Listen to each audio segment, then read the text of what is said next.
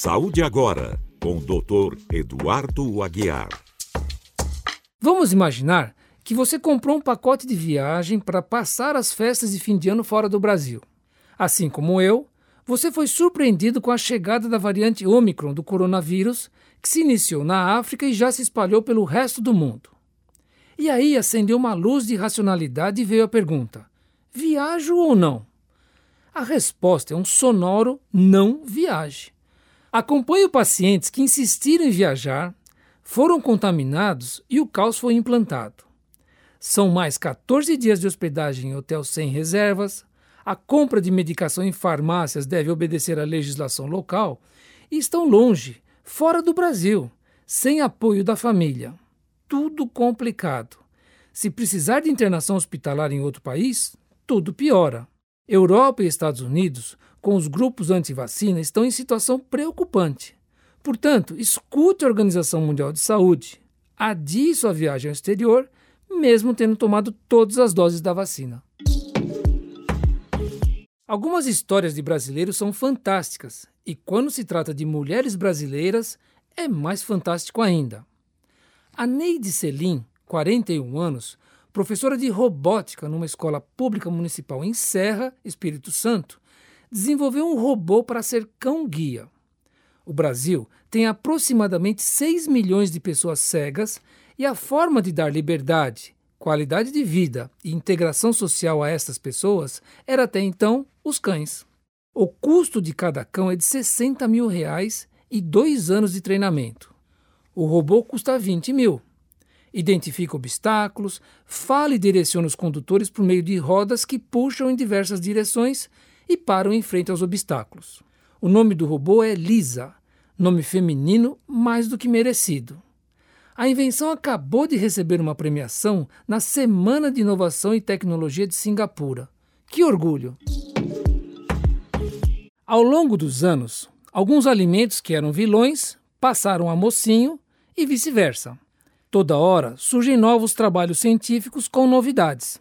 O ovo é um caso clássico. Já foi responsável por infartos, colesterol elevado e outras situações. Agora sabe-se que os ovos são uma excelente fonte de proteína. Preferência aos ovos mexidos ou cozidos, sempre evitando as frituras. Alimentos sem açúcar, como os diets, ou com calorias reduzidas, como os light, são ricos em gordura e carboidrato. Por serem processados, devem ser evitados. A carne vermelha é outra boa fonte de proteína, mas a recomendação é que seja inserida na alimentação uma ou duas vezes na semana, sem exageros. O aprendizado é descasque mais e desembale menos. Quanto mais próximo da origem, melhor o valor nutricional e mais saudável a alimentação. Existe uma especialidade médica chamada medicina do tráfego, voltada a promover segurança ao condutor de veículos. Já não se usa mais o termo acidente automobilístico, pois passa a ideia de um fato que ocorreu sem previsão.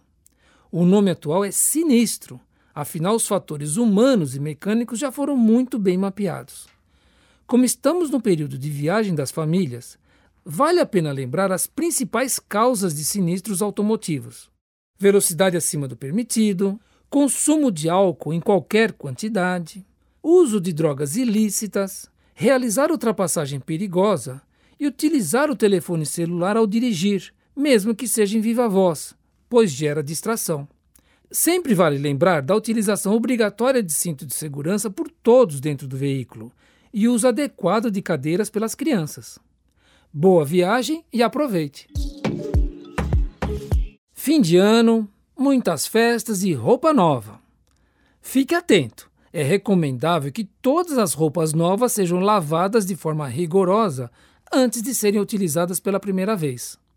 Esta higienização deverá ser com detergente neutro e vários enxágues, o que permite remover ao máximo os produtos químicos presentes no tecido.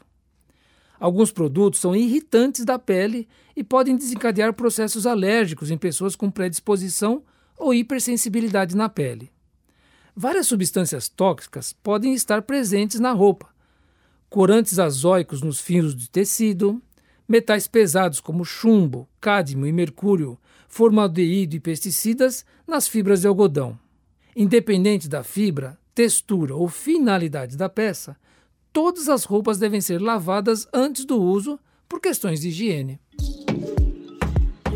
Fim de semana passado, tomei uma bronca da minha esposa que até fiquei sem rumo.